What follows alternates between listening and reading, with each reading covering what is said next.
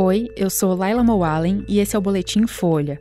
Hoje é terça-feira, dia 9 de janeiro de 2024.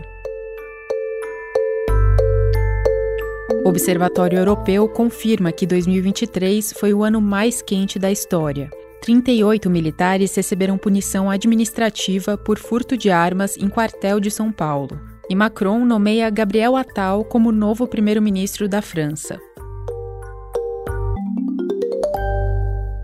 O Observatório Copérnicos da Agência Espacial Europeia confirmou que 2023 foi o ano mais quente desde 1850, quando começou a série histórica. A média global foi de 14,98 graus Celsius, superando em 0,17 graus Celsius o recorde anterior, de 2016. O diretor do Copérnicos, Carlo Bontempo, chamou a atenção para a urgência de limitar as emissões globais de carbono. A principal causa da mudança climática são as altas concentrações de gases estufa, que também atingiram níveis recordes nesse ano. Mas o retorno do fenômeno climático El Ninho também contribuiu para a subida dos termômetros em 2023. Nos três anos anteriores, o fenômeno oposto, Laninha, favoreceu o esfriamento. Uma análise de dados feita pela Folha mostrou que, mesmo com um recorde registrado nesse ano, a Terra viveu cinco El Ninhos mais severos do que o atual nos últimos 70 anos. Ou seja, a temperatura global em 2023 já estava muito alta, mesmo sem levar em conta a intensidade do fenômeno. O ano passado foi o primeiro em que todos os dias superaram em 1 grau Celsius os níveis pré-industriais, um período que vai de 1850 a 1900. Em novembro do ano passado, também pela primeira vez na série histórica, foram registrados níveis superiores a 2 graus Celsius em dois dias.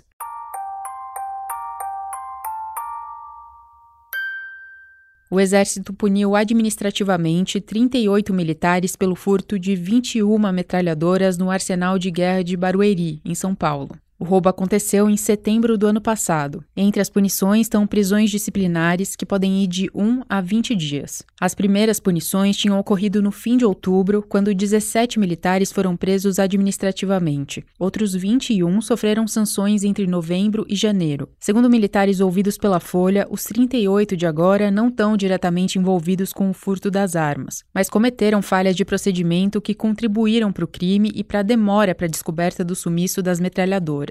O roubo aconteceu no feriado de 7 de setembro do ano passado. Ao todo, eram 13 metralhadoras .50 e 8 de calibre 7.62. O exército disse que os armamentos tinham sido recolhidos para manutenção porque não estavam funcionando. Em operação, as metralhadoras .50 podem derrubar aeronaves. Segundo a Secretaria de Segurança de São Paulo, a venda das armas foi negociada com duas facções criminosas, o Comando Vermelho e o PCC. Até agora, 19 delas foram localizadas. Em outubro, o Exército pediu a prisão de seis militares suspeitos, mas a Justiça Militar alegou falta de provas e rejeitou os pedidos.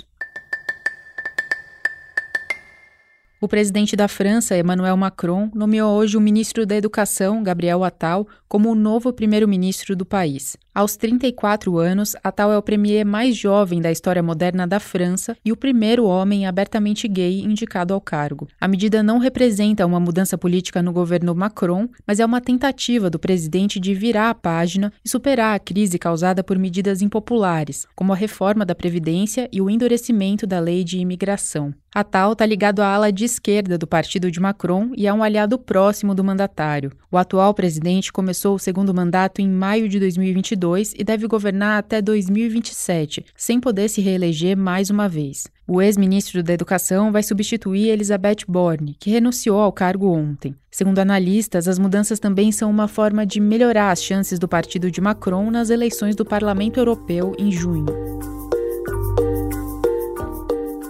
Esse foi o Boletim Folha, que é publicado de segunda a sexta, duas vezes por dia, de manhã cedinho e no final da tarde. A produção é de Carolina Moraes, Maurício Meirelles e Vitor Lacombe, e a edição de som é de Rafael Conkle. Essas e outras notícias você encontra em folha.com.